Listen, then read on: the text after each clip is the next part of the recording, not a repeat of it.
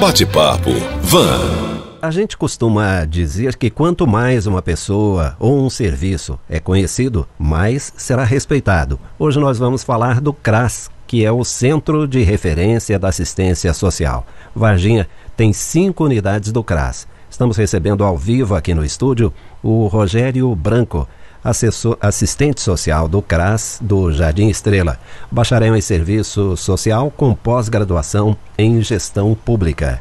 E por telefone, a Jéssica Bernardes, orientadora social do CRAS no Jardim Estrela, graduada em Direito. Bom dia, Rogério. Bom dia. Bom dia, Jéssica. Bom dia. Prazer recebê-los aqui, viu? Começando por você, Rogério. Qual é o papel do CRAS, especialmente em épocas difíceis como esta que estamos vivendo? Então, né, é, primeiramente eu agradeço o espaço, né, para a gente estar tá falando do nosso trabalho, né, e a gente continua prestando os serviços socioassistenciais para a população. É, esse momento é um momento de, ma de maior dificuldade. É, antes da pandemia, a gente já vinha de uma crise econômica e social que se agravou, né, obviamente, com o período da pandemia. E o CRAS tem se adaptado à nova realidade para poder continuar prestando esse serviço para a população. Mas o trabalho continua da mesma maneira, a gente está é, tá atendendo essencialmente por telefone e está tentando aí ser inovador na prestação de serviço para a população para não deixar ninguém descoberto. Perfeito. Jéssica, você que acompanha a nossa conversa, fique à vontade para é, participar, para interagir aqui. Já já vou conversar com você, viu? Tá joia. Bom, ô, Rogério, que tipos de limitações você encontra durante essa pandemia? É, então, né, a gente não está podendo, pelo decreto municipal, né, esqueci o, o número do decreto agora, mas é, fazer as visitas em loco, né, por uma questão de segurança e também não está podendo prestar o serviço de convivência e fortalecimento de vínculos, que é o, o trabalho dos orientadores, a Jéssica vai poder falar melhor disso, com os grupos vulneráveis, com as famílias vulneráveis, que eles trabalham os vínculos com esses grupos presencialmente nas unidades dos CRAS. Como não está tendo um atendimento presencial, como a gente não está podendo fazer, então essa é uma limitação, que a gente está procurando estratégias para poder superar isso. E, e, assim, o atendimento presencial também não está tendo, então a gente está atendendo por telefone. É, é, um dispêndio maior de energia, né, um esforço mental maior. A gente tem que usar muitas vezes o motorista para fazer essa mediação com a população, com o usuário do CRAS. Ele às vezes vai na casa, entrega algum documento, pega algum documento, faz a, a entrega da, da, da cesta básica quando conveniente. Então, as limitações são as mesmas dos serviços em geral e a gente está tentando é, é, se adaptar. Importante lembrar que a prefeitura ela, ela está equipando é, com máscara, com álcool em gel, está dando todo o suporte necessário para a gente poder trabalhar. Entendi. Agora, é justamente numa época complicada como essa que as pessoas mais demandam o serviço de vocês, né? Exatamente, cresceu muito a demanda, né? É, sobretudo assim pela questão do desemprego, né? Se eu não me engano, são no país todo são 20 milhões de desempregados, então é, o público que já era vulnerável, que já tinha suas contingências sociais, né, que já, já sofria pelo, pelo desemprego, pela falta de renda, pela pobreza, pela miséria, a situação da pandemia ela se agrava ainda mais e a gente tem que estar tá atento porque as limitações do atendimento é maior, a gente está tá atento para não deixar de atender essas, essas famílias. É, e você falou aí em 20 milhões, quando a gente considera os desalentados, aqueles que decidiram não procurar mais emprego, esse número vai lá para 40 milhões, né? Sim, sim, né? Muita gente que vive na informalidade, é. né? A gente fala dos bicos, uhum. a gente vai se virando como pode, né? Certo. Quem sustenta financeiramente o CRAS? É, o CRAS é um equipamento, equipamento público, né? É importante as pessoas terem essa distinção que a, a, o CRAS não é uma entidade filantrópica, não é uma ONG, não é uma, é uma associação, ela é um equipamento público de prestação de serviço público gratuitamente, né? Na, no âmbito da assistência social, né, que é a política que atende aqueles usuários de quem dela necessitar. Sim. Então, a, todo o financiamento é público. O CRAS até ele entra de parceiro em algumas ações assistenciais do município, mas é como colaborador, como parceiro. Na verdade, o, a prestação do serviço do CRAS é em termos de direito do cidadão. Sim. Então, tem essa distinção. O e esse recurso é vem de onde? Público do Estado, é um do, do Estado, estatal, do das estado. políticas, ah, e por isso que é importante as peças orçamentárias, eh, os governos que prestam atenção no social, para poder destinar essas verbas para o atendimento social. Quando dá uma crise dessa, você tem o aparato do Estado para acolher as pessoas, as demandas das pessoas. Uma pergunta que serve para você e serve também para a Jéssica, até para a gente fazer aí o, o, a ponte da participação da Jéssica, trazendo a Jéssica para a conversa. Qual é a realidade atual das pessoas em vulnerabilidade social aqui em Varginha hoje? Bem, o, o, assim como o Rogério, né, acho que ele vai poder responder até melhor sobre isso, porque tem um contato técnico mais direto com essas pessoas, mas aumentou muito. Rogério. É, e como eu disse anteriormente, né, a, a, a pandemia agrava as situações econômicas, agrava as contingências sociais e a gente está atento para atender essa população, né? É, continua o mesmo público que a gente atendia, né? O, o, grupo de risco social, mas tem pessoas que não estavam acostumadas a acessar a assistência social. E agora está caindo na linha de pobreza, está precisando. Às vezes até fica meio desesperado porque não estava acostumado a lidar com as privações, uhum. com a falta de renda que a falta de renda traz. Verdade. Ô Jéssica, e o serviço de convivência, como é que está funcionando? Então, o serviço de convivência, ele tem um caráter de grupos, né? Para que as pessoas, os ouvintes da van, consigam entender o que, que é esse serviço, ele é prestado pelos CRAS de forma a orientar, fortalecer os vínculos familiares e comunitários. E nós trabalhamos em grupos e, de, com faixas etárias, certo? Esses grupos geralmente têm 10, 20, 30 pessoas. Com a pandemia, a gente teve que se reinventar totalmente, não só o CRAS do Jardim Estrela, mas como todos os CRAS de maneira geral, né?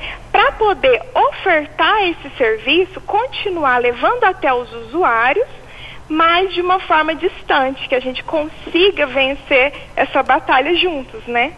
Sim. E vocês têm dado mais visibilidade ao trabalho do CRAS. Quais são as ações mais importantes e por que é importante a população conhecer o CRAS? Então, a princípio, o nosso maior objetivo, né, para dar mais visibilidade ao CRAS, era atingir os usuários que pertencem já, que já são referenciados, que já vinham até os equipamentos, já participavam conosco.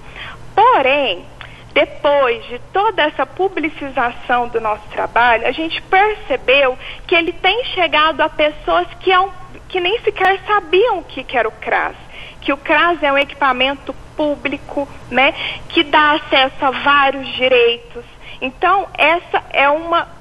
Isso tem sido muito importante, essa publicização, até mesmo né, a TV CRAS que a gente desenvolveu aqui é, levando conteúdos socioassistenciais às pessoas que nem são, que nem sempre são os nossos usuários, por ser público. Uhum, muito mais abrangente, né? Exato. Além dos adultos, vocês têm uma preocupação e prepararam até um conteúdo específico para as crianças, correto? Sim, sim. Como o serviço nosso, o serviço de convivência, ele é dividido em faixas etárias. Então a gente tinha aqui grupos de crianças, adolescentes, jovens e adultos, também a população idosa. Nós buscamos através né, desse novo projeto encaixar todas essas faixas etárias e levar o conteúdo para todos eles. O, por exemplo, dando um exemplo do que a gente tem feito aqui no nosso território, né?